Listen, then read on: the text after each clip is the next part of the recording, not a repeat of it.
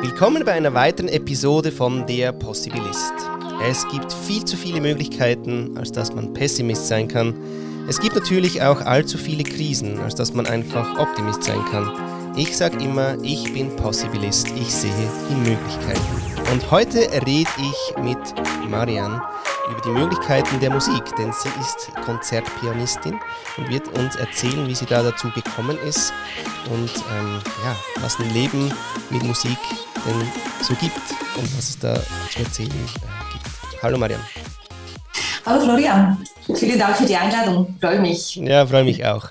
Man muss sagen, es ist wieder mal ein LinkedIn-Fundstück. Ähm, äh, es ist ja jetzt nicht so, dass irgendwie Horden von Pianistinnen auf LinkedIn äh, vorhanden sind. Das heißt, es ist wieder mal ein wunderbares Fundstück und deswegen freue ich mich auch so, dass wir jetzt äh, uns die Zeit nehmen, dein Thema ein bisschen und die Möglichkeit, den Möglichkeitsraum mit Musik eben äh, zu beleuchten. Und als erstes möchte ich eigentlich gerade fragen, ähm, wenn du quasi ein Bild über dich malst, äh, was sehen wir da? Und was, wie sieht es aus? Also das Bild wäre ziemlich voll, äh, mit ganz vielen Farben, starke Farben, so ich würde mal sagen so ein Ölbild und viel mit dicken Strichen zum Teil. Und ähm, da wäre vermutlich auch so was wie eine Spirale dabei, die sich so nach, in ein Zentrum hinein bewegt. Äh, Dinge im Hintergrund, die erst noch am Auftauchen sind oder am Verschwinden. Also, puh. Äh, kämen mir viele Sachen in den Sinn. Ähm, wo, wo soll man anfangen mit deinem Leben als äh, Musikerin? Wo hat das begonnen? Also begonnen hat es wirklich in meiner frühesten Kindheit, wenn ich so weit ausholen kann. Also ich versuche es noch ganz kurz zu halten. Schon gut, wir ich bin Zeit. in eine Musikerfamilie hineingeboren. Äh, da waren überall Instrumente und Musik war ständig. Und äh, ich habe mit allen Musik, äh, mit, mit, mit allen Familienmitgliedern Musik gemacht und alle möglichen Instrumente ausprobiert und dann mit fünf Jahren mit Klavierstunden begonnen. Hm. Und mit zwölf wusste ich eigentlich schon, dass ich Musikerin werden will und war dann mit 13 in Zürich an der am damaligen Konzi noch, was heute Musikhochschule heißt. Hm. So früh schon? Ja. Ist früh, oder? Mit 13? Das ist total früh, ja. Ich war eigentlich noch am Gimmi, aber ich bin dann gleichzeitig in die Meisterklasse dort gekommen und das war ein bisschen viel aufs Mal und da mussten da Sonderlösungen gefunden werden und Jungstudentin und bla, so. Hm. Hast du noch Geschwister? Ja, ich habe noch einen Bruder, der ist Cellist, auch beruflich Aha, okay. Musiker. Okay, ja. wirklich. Also so, das heißt, jetzt, also war für die Familie klar, da wird einfach investiert in die Talente der Kinder. Ähm, oder wie? Absolut. Ja. Ja, also es war klar, es hat sich dann gezeigt, dass wir Talent haben. Ja. Ähm, dann haben unsere Eltern auch wirklich alles dafür getan, äh, für uns die besten Lehrer zu suchen, dafür zu sorgen, dass wir ähm, Zeit haben für unsere Musik.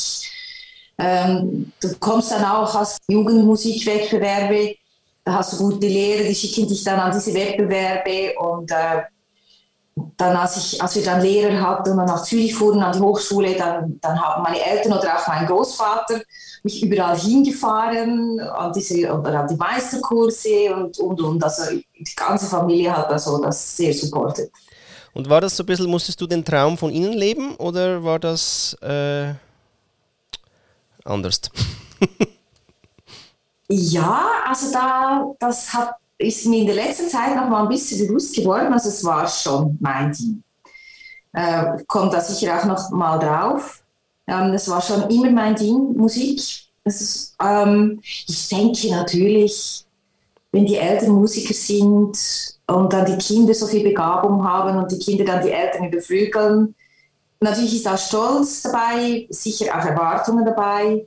Ich glaube, da ist man als Eltern nicht davon gefeit, äh, vielleicht auch da oder dort versteckt die Hoffnung, dass da noch etwas ausgelebt wird, was selber nicht ausgelebt werden konnte. Aber mhm.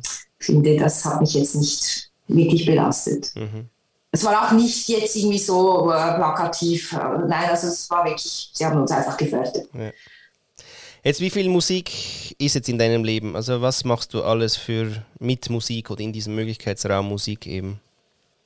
Also jetzt muss ich sagen, ist eigentlich praktisch nur noch Musik in meinem Leben seit drei Jahren.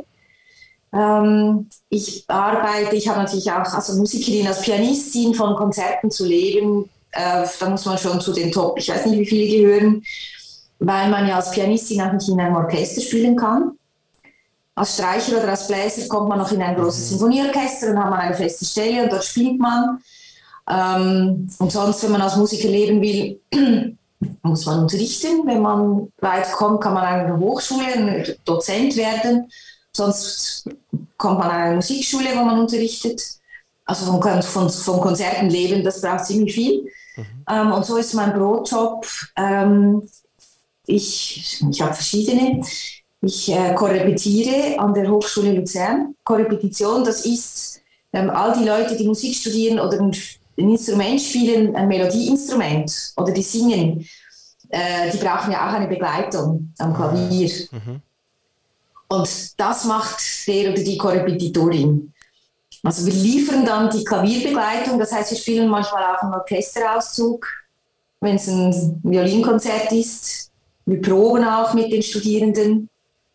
Ähm, ja, wir liefern also da sozusagen den Orchester- und Klaviersupport. Das ist ein Teil meiner Arbeit. Das heißt, ich arbeite auch mit ganz vielen jungen Studierenden.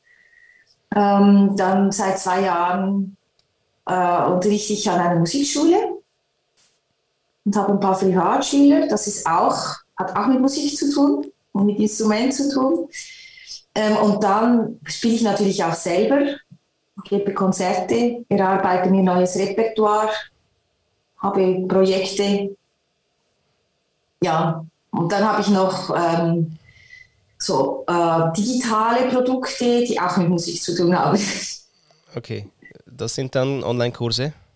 So? Nein, das ist zum Beispiel ein ähm, persönliches Konzertgeschenk, das man verschenken kann. Das ist ein individuelles Konzert, wo man das Programm selber zusammenstellen kann bei mir. Äh, das kommt dann per Video und ich moderiere dann ganz persönlich zugeschnitten durch dieses Programm. Also gut. Schön. Ja, zum Beispiel, ja. Gibt es einen Unterschied zu deinem Studium und den Studenten heute? Man sagt immer so, es ist auch so härter und tougher geworden und Wettbewerb ist viel höher und so weiter. Also wie, wie nimmst du jetzt die jungen Menschen wahr, die auch, also ich finde bei Musik einfach so krass, es ist ja so ein, also es ist die, eine der pursten Formen des Ausdrucks von uns Menschen. Mhm. Und jetzt wird das so studiert, oder sozusagen. Oder man eben, man studiert dann ein und man kann irgendwann alles spielen, aber da gibt es ja trotzdem Unterschiede. Und wie nimmst du das wahr heute mit bei den Studenten und Studentinnen, wie sie so ein Musikstudium durchlaufen im, im Vergleich zu dem, wie es du vielleicht noch erlebt hast?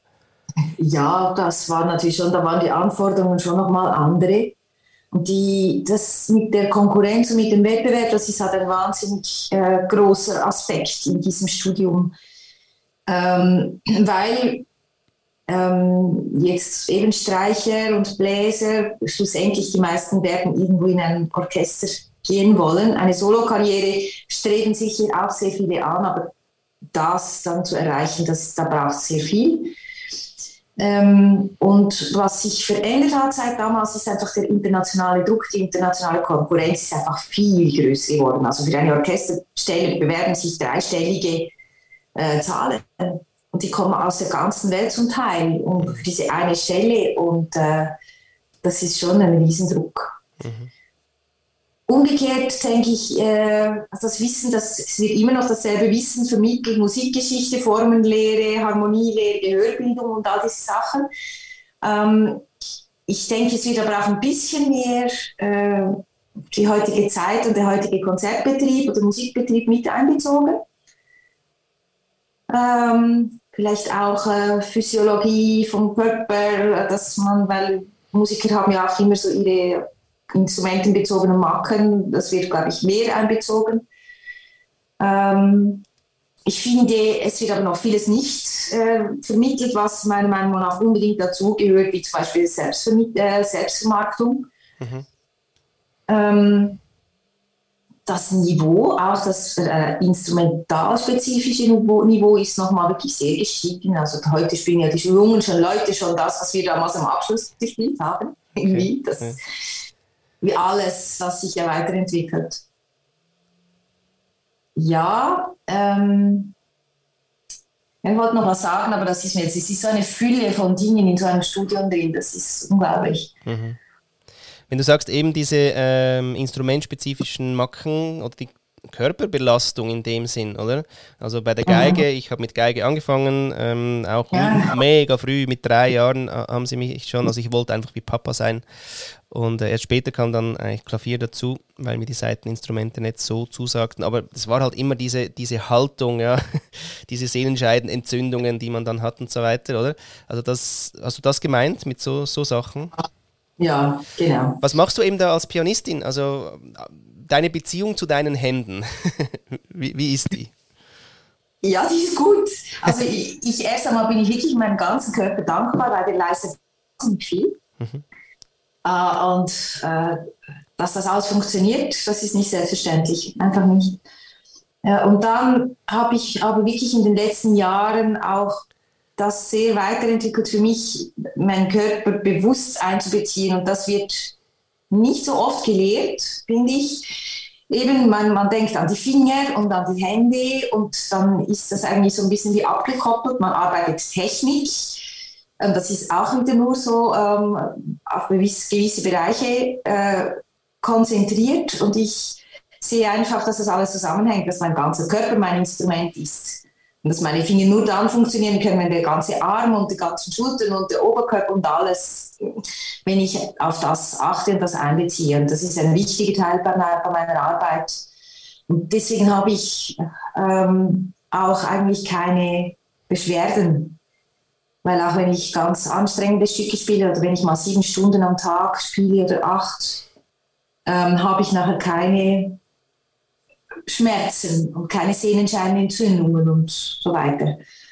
Ich gehe aber regelmäßig zum Masseur, auch vorbeugend, damit das eben nicht so weit kommt. Ja. Ja, Wahnsinn. Sieben Stunden, acht Stunden. Ähm, wie wohnst du? ja. ja, ich wohne seit drei Jahren in einer Wohnung, in einer Mietwohnung, so ähm, wo mir beim Einzug ganz klar war, da kann ich meinen Flügel nicht hineinstellen. Also ich kann ihn schon reinstellen, aber ich kann ihn dann nicht spielen, wie ich will. Ja. Ähm, und dann habe ich ein Studio suchen müssen, wo kann ich meinen Flügel hineinstellen, wo ich wirklich Tag und Nacht üben kann und auch eben stundenlang hintereinander. Mhm. Ähm, und habe dann auf einem Bauernhof in einer Scheune über den Kuhstall habe ich einen, einen Raum gefunden, äh, wo ich wirklich Tag und Nacht üben kann. So geil. Und die Kühe machen bessere Milch seither? Es sind Bio-Kühe. ja, die brauchen dann dieses Mozart-Bestrahlen nicht, weil nämlich da kommt Marian und äh, mit, mit Realschwingung dann vom Flügel. Und, und so ja. Kälte und so, du hast natürlich alles geschaut, aber das ist ja noch krass. Also das muss ja auch alles stimmen, irgendwie, dass der gutes, äh, gutes ja. äh, Klima also, hat, oder? In diesen, ja, in diesen, aber ich habe ja, jahrzehntelang in Bauernhäusern gewohnt, das ist nicht unbedingt besser, das, das ist einfach egal. Und äh, da muss man halt mit der Heizung ein bisschen schauen und mit der Luftfeuchtigkeit. Ja, ja. okay. Aber irgendwann, also ist Flügel nur auf Flügel. Also man kann, man spielt dann irgendwann nichts mehr anderes. Das ist eigentlich schon das The One. Warum eigentlich? Ja, es gibt zum Beispiel, es fängt bei den Mechanik an, weil bei einem Upright, bei einem aufrechten Klavier ist die Mechanik eine andere. Ähm, und da gibt es zum Beispiel gewisse Sachen, die Repetitionen nennt man das, wenn man Tasten sehr schnell hintereinander wieder anschlägt.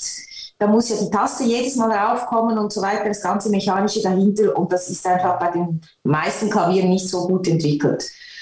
Und dann kommt natürlich noch der Klang dazu. Ein Flügel hat einfach vom Volumen her viel mehr Klang. Mhm. Ja, wobei man muss auch sagen, wir sind heute sehr snobistisch, was das angeht, weil noch Franz Liszt, also der Urvater der Klaviervirtuosen, Äh, der hat, und auch Chopin, die hatten auch noch aufrechte Klaviere und auch Brahms und die haben auch ihre Schüler zum Teil auch auf denen unterrichtet. Und die waren auch nicht so, dass sie sagten, nein, nur auf dem Konzertflügel. Ja, okay. und du hast vorher noch was gesagt, äh, das Wort weiß ich jetzt nicht mehr, aber einfach im Sinn von, wenn du was einstudierst.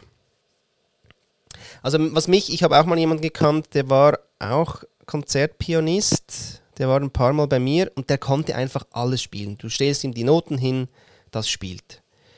Ich habe aber gemerkt, berührt mich nicht.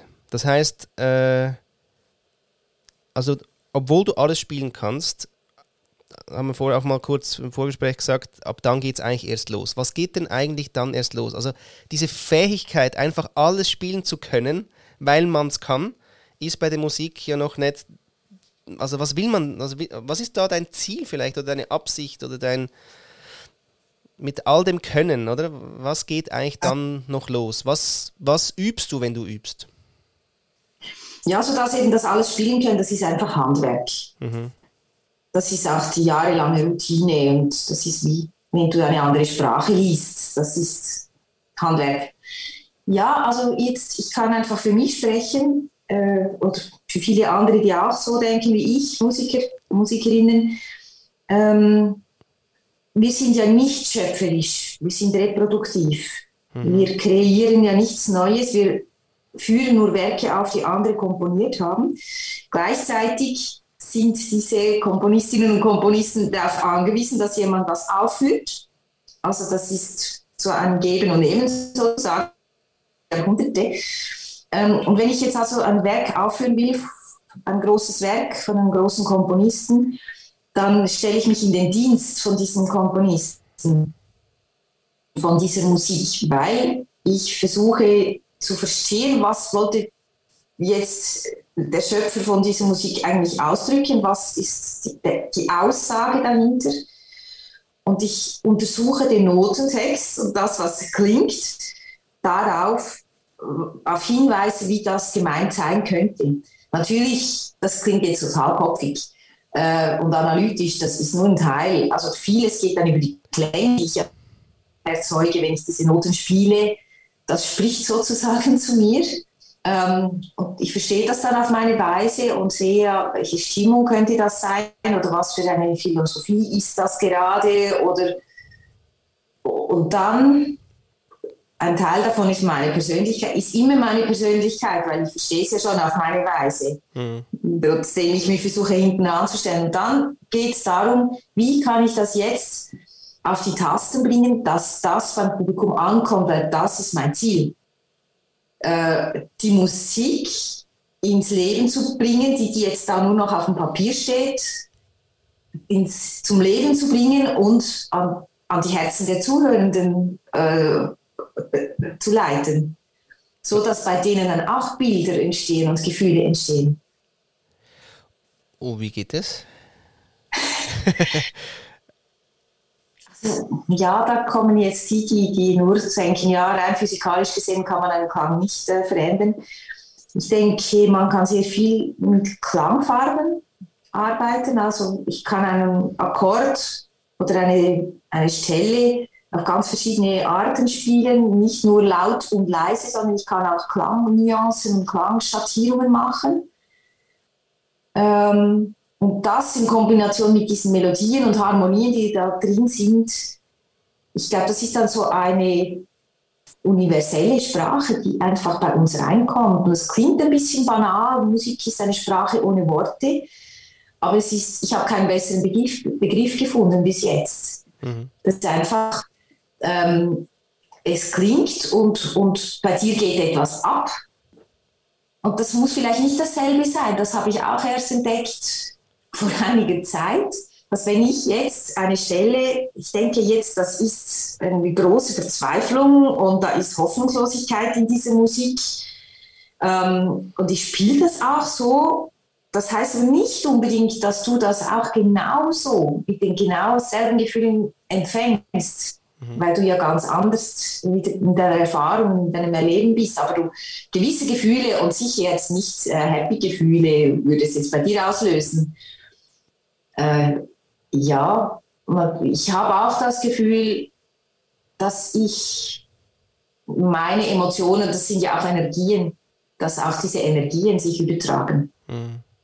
Weil es entsteht beim Spielen in einem Live-Konzert entsteht eine Verbindung zwischen den Künstlern und dem Publikum. Mhm. Ähm, hm. Ja, Riesenwelt jetzt. Äh, großer Raum. Oh. Holy fuck. Äh, da wäre jetzt irgendwie, also weißt du, wenn du weißt du, Sachen wissen über den Komponisten zum Beispiel. Also ähm, gehst du dann auch rein und liest Wikipedia? ich meine, irgendwann, wenn du das 50. Mal von Bach was spielst, weißt du, wer Bach ist, aber im Sinn von ähm, die Situation, wo er vielleicht dieses Stück geschrieben hat. Also schaust du ein bisschen historisch auch an, was so da ist? Ist das, also ist das ein Aspekt, also Ge Gefühle, quasi wie ein Schauspielerin oder ein Schauspieler, dich reinzubegeben und, und zu interpretieren vielleicht, aber es ist ja immer Interpretation, bist ja immer du und das ist eine andere Situation. Ja. Aber im Sinn von, das habe ich verstanden, oder? Also auch, auch, das ist in der Musik, es ist traurig, ich spiele es traurig und ich spiele es nicht lustig, oder? Zum Beispiel. So. Ja. Und eben, aber was alles ziehst du dann manchmal noch hinzu, dass, dass das Stück für dich eben einstudiert ist, sozusagen? Gehst du da weit oder je nachdem? Oder also man muss ja nicht immer, aber.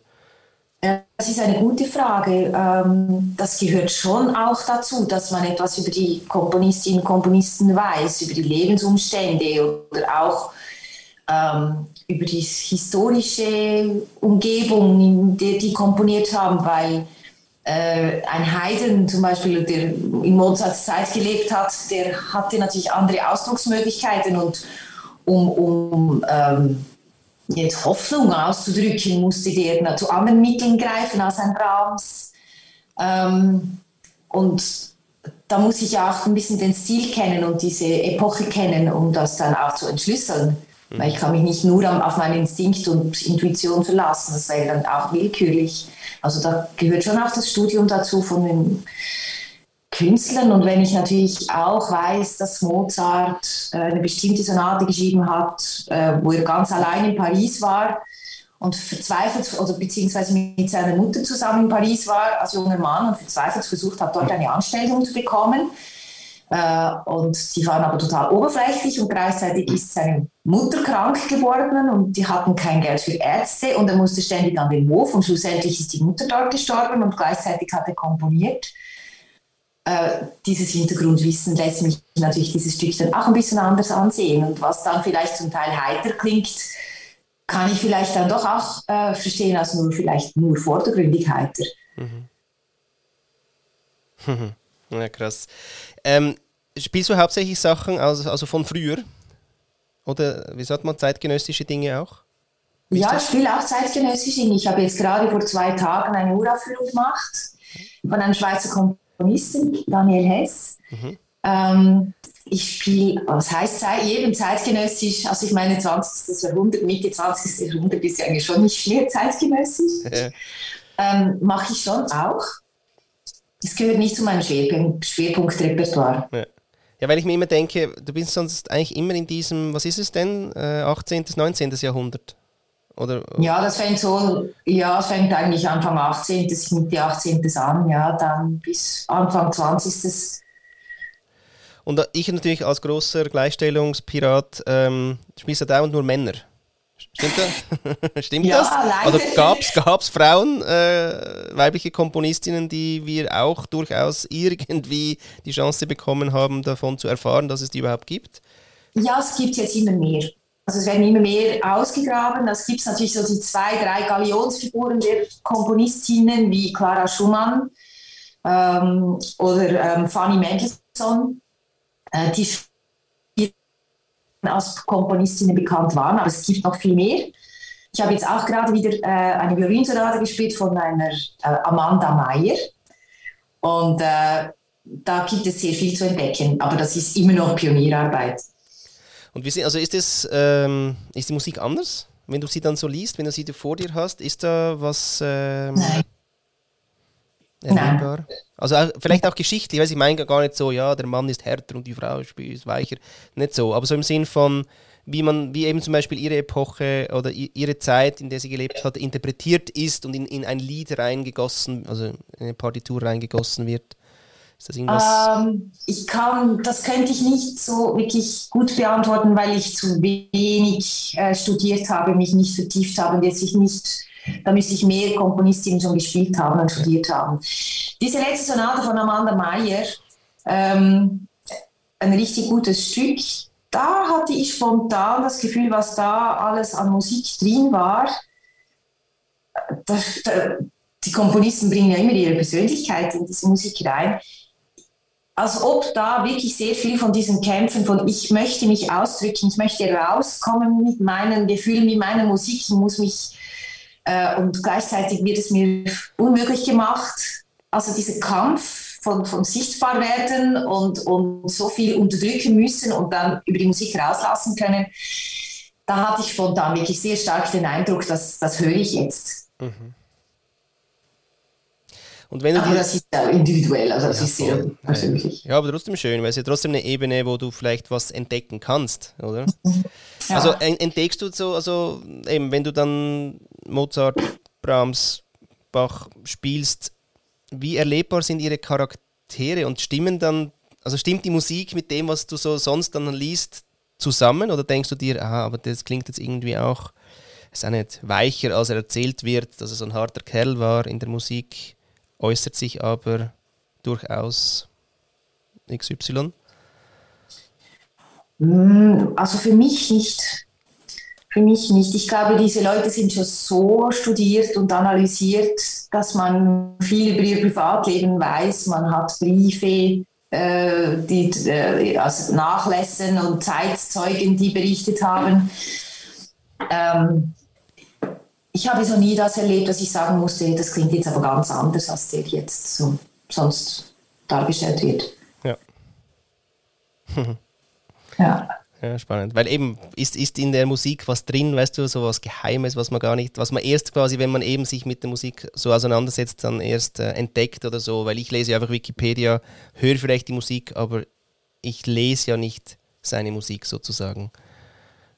Das ist schon, doch. Also die Persönlichkeit der, der Komponierenden, die ist natürlich schon sozusagen geheim in dieser Musik drin. Mhm. Also das ist ja wahnsinnig persönlich, eine Komposition. Da geht ja wirklich, das ist ja auch wie bei einem Gedicht oder so, da, da geht ja wirklich die Seele und die, die, die, die Persönlichkeit und die Gefühle und das Privatleben und all das, das innerste Erleben geht dann in dieses Werk hinein es ist einfach chiffriert. Ja, voll. Eben, ja, deswegen, vielleicht kannst du ja irgendwas dechiffrieren, das war so das Bild. Ja, das. Teilweise, gell? Ja, natürlich spricht die Musik zu mir. Also ja, ich habe das Gefühl, ich, ich bin dann einem Brahms nahe, wenn ich seine Musik höre, aber ich, ja. ich verstehe diesen Menschen. Ja, ja Wahnsinn. Ansatzweise, ich meine, das ja, sind Welten. Ja. Und ähm, Jetzt hast du eben gesagt, du, du bist eigentlich Reproduzentin sozusagen. Ähm, fehlt dir denn nachher der Ausdrucksteil oder, oder näherst du den für dich auch irgendwie? Oder ist für dich wirklich das Abenteuer, ähm, eben eigentlich Komponisten äh, zu, nachzuempfinden oder zu erleben, äh, deine Aufgabe jetzt in dem Leben zum Beispiel? Oder gibt es da noch so einen Ja, ich, ich denke, das ist, was ich kann. Ja. Das ist, was ich kann, das zum Leben zu erwecken, was da schon geschrieben ist. Ich bin ähm, auch sonst nicht unbedingt jetzt der, die kreative Person. Ich habe schon Ideen, aber da gibt es Menschen, die haben viel mehr Ideen. Ich kann gut umsetzen. Also wenn jemand kommt und ich verstehe die dann schnell, dann kann ich die auch wirklich gut umsetzen. Ich habe als Kind auch viel improvisiert und spontan gespielt und frei gespielt und dann, äh, das wurde auch gefördert und dann hat zu tun mit einem ähm, Pädagogen, der hat das sehr gezielt mit Kindern gemacht und auch Kindern komponieren beigebracht oder kind, Kinder komponieren lassen.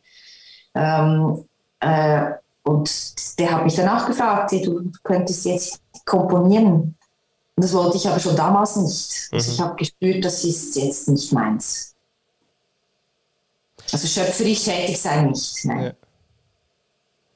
Aber wenn du jetzt was hörst, Weil ich habe das oft auch. Ich höre was und das muss eben raus. Spielst du es dann auch oder denkst du dir, ah ja, nicht? Nein, nein, das habe ich gar nicht so. Also ich habe, nein, Das ja, passiert eigentlich nicht. Okay. Also du hörst Sachen und dann spielst du die. Ja. Am Klavier. Ja. Toll. Ja, die müssen raus. Ja. Ist eben lustig, eben, ich kenne es ich kenn's nur so, deswegen ähm, ja. Ich kenne das andere nicht so, weil ich konnte nie gut le äh, Noten lesen. Ich habe immer die Noten nur gelesen, bis ich sie auswendig konnte. Und ab dann habe ich eh gemacht daraus, was ich wollte. Und deswegen, ich kann das voll nicht. Ja, also wenn du mir was hinstellst, dann, ah, dann siehst du mich da irgendwie suchen und ah, wo muss ich. Am besten schreibst du nur hin G7, äh, irgendwie Major C und so, weil ich halt in Jazz war. Aber yeah. das reicht mir schon, weil dann kann ich dazwischen hat so viel Raum. Aber wenn ich mich eben ja, an, an eine Partitur halten müsste, da pff, schrecklich, ja. Das bewundere ich dann eben umgekehrt auch. Also wenn man euch einfach so diese Sachen hinstellt und die macht dann was draus, das finde ich toll. Ja, das war halt schon diese Keith Jarrett äh, Zeit auch in den 90ern, die mich halt sehr beeinflusst hat, ja. dass der das, dass der das so kann. und wo der ja. überall hinreist und wie der wieder zurückfindet und warum das überhaupt annähernd wie ein Stück klingt. Das war immer sehr, ja. sehr eindrücklich. Ja. ja. Ach, nice, ja. Ja, aber du, jetzt äh, in deinem Leben war ja die Musik scheinbar die wichtigste, aber da war was. Was war denn da? Ja, also ich bin noch immer am analysieren, was da eigentlich war. Also schien ja alles vorgezeichnet zu sein. Ich habe da große Wettbewerbe gemacht und Preise gemacht und in ganz Europa gespielt. Und ich hatte aber auch noch ein Privatleben und dann hat sich das Privatleben plötzlich sozusagen vor diese Musik geschoben. Ich hätte nach New York studieren gehen sollen und dann kam, kam dann äh, ich habe dann geheiratet, ich habe mich mit meiner Familie überworfen, ähm, hatte dann auch keine Freunde mehr. Äh, und irgendwann war ich auch so weit, dass ich glaubte, ich wollte eigentlich mit dem Konzertbetrieb nichts zu tun haben wollen mehr und habe das auch sehr zurückgestellt. Und dann kamen, nach zehn Jahren kamen dann auch Kinder und das war dann auch wirklich toll. Ich war dann Vollzeitmama, das war auch sehr schön. Das hat mir auch sehr viel gegeben, das würde ich nicht missen wollen. Und dann vor einiger Zeit, vor ein paar Jahren, habe ich gemerkt, dass, dass da nicht alles echt ist und dass nicht alles meins ist. Und äh, vor vier Jahren gab es ein bisschen einen Knall, wo ich gemerkt habe, wenn ich jetzt so weitermache, dann passiert etwas, es kommt nicht gut. Dann bin ich ein bisschen auf die Suche gegangen und habe mich dann getrennt und musste plötzlich, ich war ja eben Vollzeitmama, ich habe ja nicht gearbeitet, in Anführungszeichen, das heißt eben nicht für Geld, musste dann plötzlich mich selber finanzieren, stand vor dem Nichts. Und ich wäre nicht im Traum auf die Idee gekommen, ich dachte nicht, ja, ich gehe jetzt Musik machen, also Klavierstunden geben wollte ich nicht, das war nicht so meins. Aber dann habe ich, ich habe mich bei äh, Mobile Zone beworben und am, am Flughafen und an allen möglichen Orten und unmöglichen Orten. Und ich habe gesagt, ich gehe sogar servieren, wenn es sein muss. Hauptsache, ich habe meine eigene Wohnung und ich finanziere mich selbst. Und dann hat das Leben dann halt die Regie übernommen. Und über Menschen kam ich dann plötzlich, ich kriegte dann eine Anfrage, weil ich habe dann meinen Sohn der Geige gespielt hat, bei seinem Geigenlehrer, dann, das, ich habe ihn dann doch begleitet beim Klavier, auf dem Klavier, wenn er dann, dann seine Geigenstückchen gespielt hat. Und dieser Geigenlehrer ist an der Hochschule Luzern, der wusste, ich kann schon spielen. Und der hat mir eigentlich gesagt, hey, wir brauchen, ich brauche einen Korrepetitor, willst du das machen? Der hat aber auch gewusst, dass ich extrem unter Druck war und dass, dass ich ein bisschen in einer Notsituation war. Und da bin ich in diese Korrepetition reingekommen und dann waren plötzlich rundum Musiker und überall Musik. Und ich habe Klavier gespielt und dann, das war dann so dieser magische Moment, wo ich gemerkt habe, ha, das ist ja meine Umgebung, das ist ja meine Welt. Das war so ein richtiges Nachhausekommen. Hm. Nice. Das heißt aber, du hast quasi du hast gesagt, nach zehn Jahren kam, äh, kam das Kind. Das heißt, du bist 20 Jahre dann quasi raus gewesen aus dem Ganzen? Ja. So lang?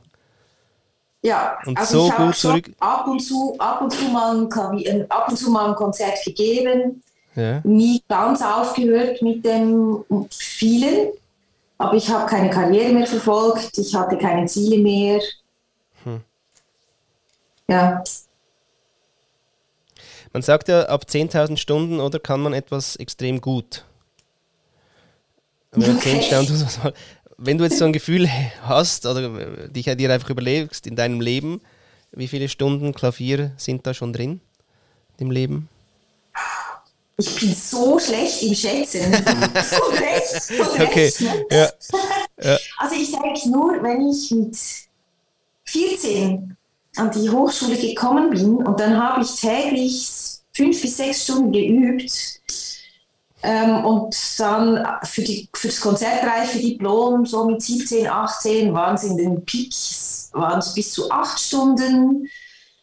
Äh, das, da hat sich das schon bis 20 ziemlich viel summiert. Ja. Äh, und dann, wenn es dann auch danach weniger war, aber dann jetzt in den letzten drei Jahren habe ich wieder sehr, sehr, sehr viel geübt. Ich habe nochmal an einem Probespiel teilgenommen, da habe ich auch dann wieder täglich sieben Stunden geübt und äh, das kannst du rechnen. Ist gut, ist gut. Nein, das, lassen, das überlassen wir unseren Zuhörerinnen und Zuhörern. Die sind, da gibt es mathematische Genies, weil ich gehöre auch nicht dazu. Ja. Okay. und das war aber quasi, wo du diesen magischen Moment äh, gehabt hast, dass du gemerkt hast, wow, in diesem Umfeld von Musik, ähm, da gehöre ich hin. Ähm, also wenn du sagst, du hast jetzt wieder geübt, war das so wie, wie man immer sagt, ist wie Fahrradfahren, geht einfach, kannst du einfach wieder abrufen? Und dann musstest ja. du aber was, also was war dann die Übung, einfach wieder neue Stücke einfach einzustudieren, vor allem? Ja, also das eine, das ist wirklich das Handwerk. Das, ja. ist, das war einfach da. Also ich muss auch wirklich sagen, ich bin 53. Ich habe mit 50 wieder angefangen, voll ins Business einzusteigen, dass ich das wieder abrufen konnte. Ja, dass meine Hände und mein ganzer Körper das so mitgemacht haben, das, ist, das sehe ich auch als Geschenk. Mhm. Ähm, und auch, dass mein Hirn das mitgemacht hat, weil, und das war das Schwierige, nicht das wieder reinkommen, sondern diese Routine, die mir dann gefehlt hat, wo alle meine Kollegen während dieser Jahrzehnte, die waren ständig dran. Ähm, und das war, ist für mich eine große Lücke, diese Routine, das Wiederauftreten. Äh, ich musste auch mein Selbstvertrauen wieder aufbauen. Ja. Dass ich das überhaupt daran glaube, dass ich das überhaupt kann, dass ich das bringen kann. Und das war dann an der Hochschule. Jedes Mal, wenn ich dann diese Studis begleitet habe, war das wahnsinnig aufregend für mich zuerst. Ähm, ja, und dann jedes Mal zu sehen, ja doch, ich kann es. Ja doch, ich kann es bringen, ich kann es leisten. Ähm, dann, ich hatte dann jahrelang ja keine Rezitals gegeben. Also ein Rezital, das ist, meistens machen das Pianisten. Äh, du spielst eigentlich einen Abend lang, also 90 Minuten lang Musik allein am Klavier vor Publikum auswendig. Hm. Du spielst also 90 Minuten Musik auswendig vor und das ist extrem viel. Das wird auch von uns Pianisten erwartet, dass wir das auswendig spielen. Ähm, und da wusste ich zum Beispiel nicht, kann ich das noch? Hm. Äh, und da hatte ich auch wirklich zum Teil Ängste. Äh, und bis ich dann, das war dann schon auch ein Prozess, jedes Mal wieder neu, wenn da wieder was war, dort wieder ein Konzert, das hat, hat das Leben mal auch wirklich nett mit mir. Die, die, erst kamen kleine Gelegenheiten, dann sind größere Sachen und so, ich konnte es richtig reinwachsen. Ja, so schön. Mhm. Ja. ja, weil dieses Women Back to Business wäre ein klassisches Fall jetzt von dir. der ist ja eben nicht so geschmeidig, äh, was ich so höre. Der ist äh, durchaus herausfordernd und 20 ja. Jahre Pause mit eben dieser Routinelücke, wie du sie genannt hast, äh, ist ja durchaus ein Stück Zeit. Crazy. Ja. Ja, schön. Also ja, freut mich. Also, wie machst du das mit der Aufregung? Hast du ja gerade gesagt, äh, also du bist auch wahnsinnig exponiert. Eben im Orchester kannst du irgendwie, musst auch korrekt und klar und so, aber du kannst einmal kurz daneben greifen, hört man vielleicht nicht so sehr also die mit den ganz gespitzten Ohren, aber fuck, du bist so allein. Ähm, ja, wie, also wie geht's dir mit Lampenfieber und so? Ja, ähm, also das Beste gegen Lampenfieber ist wirklich gute Vorbereitung. das ist also A und O. Äh, ich konnte natürlich dann, als mir das bewusst geworden ist, habe ich auch immer mehr versucht zurückzugreifen als diese alten Erfahrungen. Weil der Vorteil war, ich war wirklich als Teenager, ich habe mir das so ein bisschen gesagt, ich war schon badass. Äh, also ich habe einfach ohne mit der Wimper zu zucken alles Mögliche gemacht und dann habe ich ganz bewusst auch diese Arbeit gemacht, mir diese Persönlichkeitsanteile wieder zurückzuholen. Von damals und versucht, auf diese alten Erfahrungen acht, die mir wieder zurückzuholen, zu erobern. Und dann natürlich, ähm, ja, diese, das Wissen, wenn ich gut vorbereitet bin, gibt mir das schon so eine gute Basis gegen die Nervosität. Ähm, und dann mentale Arbeit, also dass man sich ja bereits in die Konzertsituation hineindenkt beim Üben. Mhm. Oder eben, dass man den Körper mit einbezieht. Alle diese Dinge, das muss man sehr bewusst in die Vorbereitung integrieren. Und wenn man dann nervös ist, und das gehört dazu, weil bei jedem Auftritt kommt das Adrenalin einfach, dass man das nicht bekämpft, Mhm. Und denkt, ah, ich darf jetzt nicht nervös sein, sondern ja, es ist so, man ist nervös, nur jetzt nehme ich das. Und ich versuche es dann halt zu nehmen wie eine hohe Welle und diese Welle zum Surfen zu nutzen, den Mut zu haben, die Welle zu nehmen und äh, da einfach ja, raufzusteigen und dann geht das schon. Und auch der Perfektionismus halt, wenn halt ein Fehler passiert, dass die Frage ist, was ist ein Fehler? Und es geht nicht darum, perfekt zu spielen, sondern es geht darum, Musik zu machen. Hm. Hm. Und ähm, wollte ich mir gerade sagen, oder? Weil zum Thema eben Niveau, oder? Also du spielst ja dann jetzt nicht irgendwie in einer Spielunke, sondern da kommen Leute, die vermeintlich Niveau haben und Niveau, sagen wir es mal so, aber äh, auch Niveau erwarten. Ähm, eben diese, diese, dieser Druck, ich habe mir auch gerade gedacht, diese mental, also die mentale Stärke, oder? Und eben auch Mental Health ist jetzt ja auch wirklich wichtig. Das heißt, du spielst, es passiert dir was. Was sagt dir dein innerer Kritiker? Also ist der dann still oder hängt sich der ein und sagt, da war ein Fehler, da war ein Fehler, da war ein Fehler, siehst du, siehst du, siehst du? Oder wie, wie, geht, wie gehst du mit dem um? Ähm, nein, das habe ich gelernt. Ähm, das, ich will mal so sagen, wenn du beim Spielen in der Musik bist hauptsächlich, dann hast du einen musikalischen Gedanken, den du weiterspielst. Und das trägt dich über diesen Fehler hinweg. Wenn du hauptsächlich brillieren willst und äh, perfekt spielen willst und die Stelle beherrschen und dann ärgert dich das natürlich sehr und dann kann dich das auch rausholen. Und ich versuche das meistens eben dann einfach hinter mir zu lassen. Es geht ja um anderes. Ja. Hm. Ja, aber die Stimme kann laut werden, oder? Die Stimme, ja, aber da habe ich einen guten Freund, der ist Coach. Ja. Und der hat mir einen ganz guten Tipp gegeben, nämlich ich habe diesem inneren Stimme, äh, dieser inneren Stimme, diesem fiesen mhm. Kritiker, diesem Giftzwerg, ja. habe ich eine kleine Figur zugewiesen. Ich habe den also ins Außen geholt. Okay. Das ist ein super Tipp, den könnt alle, die jetzt zuhören, das könnt ihr echt umsetzen. Nehmt irgendeine Figur, ähm, und das ist jetzt diese, die, dem gehört jetzt diese innere Stimme. Und die hat ja manchmal auch ihre Berechtigung. Also diese Kritik, die treibt uns ja auch zur Weiterentwicklung und zum Besserwerden. Aber wenn sie dann fies wird, dann kann man die halt eben auch angucken und sagen, ja, jetzt halt mal den Schnabel. Und der Trick ist dann, wenn ich dann ans Konzert gehe oder an einen Vortrag oder was das dann sein soll, dann nehme ich diese Figur und sage jetzt aber, dich brauche ich jetzt nicht, du bleibst jetzt da und dann spreche ich in den Schrank oder was weiß ich wo, lass sie bewusst da. Und wenn ich dann an einem Ort bin, an einem Anlass bin, äh, und die, die Stimme will kommen, sage ich, na, das geht gar nicht, du bist jetzt gar nicht bei mir, du hockst jetzt irgendwo zu Hause. Was ist es bei dir, ein Schlumpf oder was anderes? Nein, aber es ist so ein fieses, eine von diesen Angry Birds von meinen Kindern. uh, ein Angry Bird, sehr schön. Ja. ja. Was wünschst du dir für dich persönlich so in nächster Zeit an Möglichkeiten, die so dir auf dich zu schwingen sollen? Mit Wünschen ist es ja immer so eine Sache. Man sollte sehr vorsichtig sein und sich formulieren. Nein, aber an Möglichkeiten. Ich würde mir wünschen, mehr oder so viel wie jetzt und auch gerne wachsend Möglichkeiten zu haben, die Musik, wie ich sie mache und wie ich sie verstehe, weiterzugeben. Also diese Gelegenheiten zu haben, mit anderen Menschen sich zu teilen und Musik und diese Verbindung zu spüren und die Menschen das erleben zu lassen, das würde ich mir wünschen, als Möglichkeiten. Ja, das ist ja das Schöne, was du uns ja eben teilhaben haben lässt auf LinkedIn, nämlich wirklich, du, du zeigst deinen Beruf. Es ist eben nicht, ja, LinkedIn wird immer mehr zu Facebook, nein, sondern es ist dein Beruf und du erzählst uns ja immer wirklich wunderbar Backstage, was du jetzt vorbereitest, wie das ausschaut. Ähm, also ja, liebe Leute, äh, wenn ihr Bock habt, dann nachher folgt der Marianne, weil sie uns einfach von der Musik erzählt. Meine let letzte Frage ist immer, äh, was wünschst du dir für die Welt? Für die Welt.